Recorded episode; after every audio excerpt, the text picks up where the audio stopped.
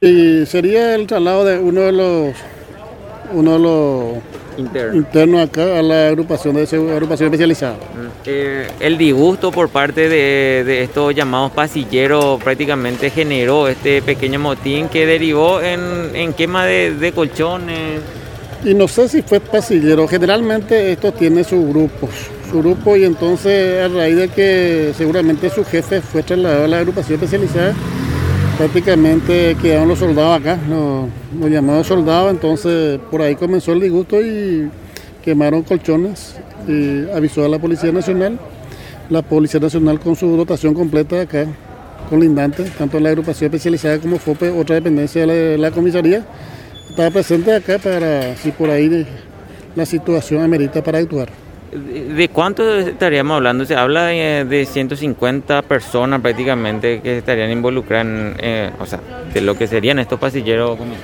Bueno, se habla de 150 a 200 personas aproximadamente los que se amotinaron.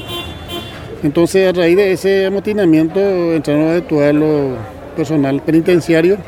Entonces se pudo eh, prácticamente reducida esta gente y hubo también, tengo entendido, un cateo general ahí en el tinglado. Y el resultado se tiene, se está inventariando.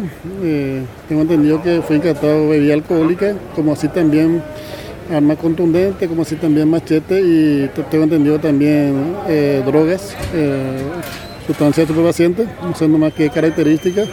Pero ahora mismo se está inventariando. también se comunicó al fiscal de turno el jefe de la comisaría está todavía en pleno tarea. Una situación que prácticamente se registra cuando se, se, le traslada a una persona de gran importancia como, como son estas, eh, comisario. Y generalmente a veces por la complejidad y generalmente ellos también, eh, como cualquier otra persona, tiene también su, su líder dentro de la penitenciaría, el cual responde, entonces a raíz de eso a veces ocurre. Eh, ocurre a veces, a veces algunos de mayor proporción, algunos de menor, pero de todos modos nosotros siempre estamos acá presentes.